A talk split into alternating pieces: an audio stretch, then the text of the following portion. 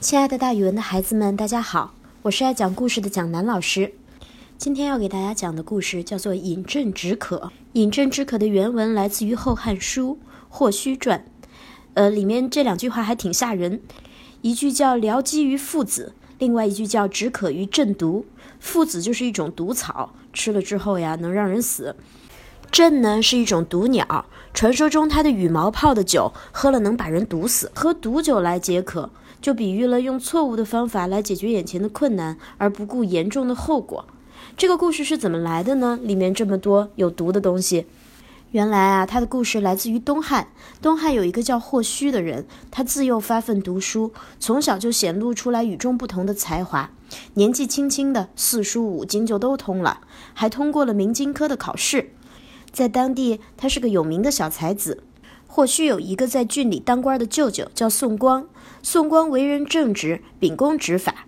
有一些王公贵族的孩子们犯了事儿，来求宋光说：“宋光，宋光，你就手下留情呗，把他放了吧。”宋光说：“不行，我必须按照朝廷的法度办事儿。”宋光铁面无私，慢慢就成了这些权贵们的眼中钉。后来呀，这些权贵们就想了个办法，他们联合起来诬告宋光篡改皇帝的诏书。大家都知道，诏书是皇帝亲手写的，这可容不得别人去改呀。改完了之后是大罪。皇上听信了这些人的话，他把宋光抓起来，押到了京都洛阳，关进了监狱。这个时候，霍虚这个小才子才十五岁。这个十五岁的小霍虚特别会讲道理，往往他讲的道理都能说服人家。他不相信舅舅会篡改诏书。宋光入狱以后，或许很着急，日夜都在思考解救舅舅的方法。最后，他决定给当时掌管朝廷大权的大将军梁商写一封信，为舅舅伸冤。他在信里说：“我的舅舅宋光出身于官宦之家，仕途平稳，现在已经当大官了。他为人正直，得到了朝廷的重用。这样的一个人，即使对皇上的诏书有所疑虑。”也一定会选择采取一种稳当的方式来解决，怎么可能冒着死罪私下更改诏书呢？这样的行为好比是一个人为了充饥去吃毒草附子，为了解渴去喝朕的羽毛泡过的毒酒。这样的话，食物还没到肠胃里，刚到咽喉，人就已经断气了。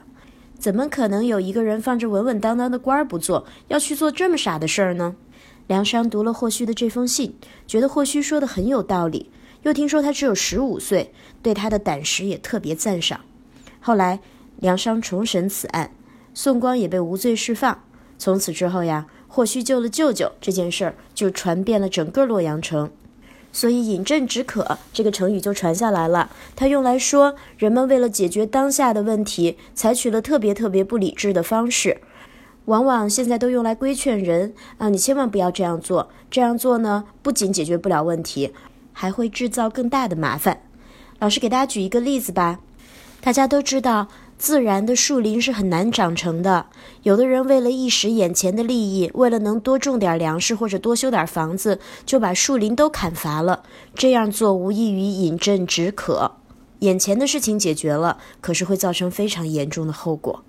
好了，今天的成语故事就讲到这儿，咱们明天再见。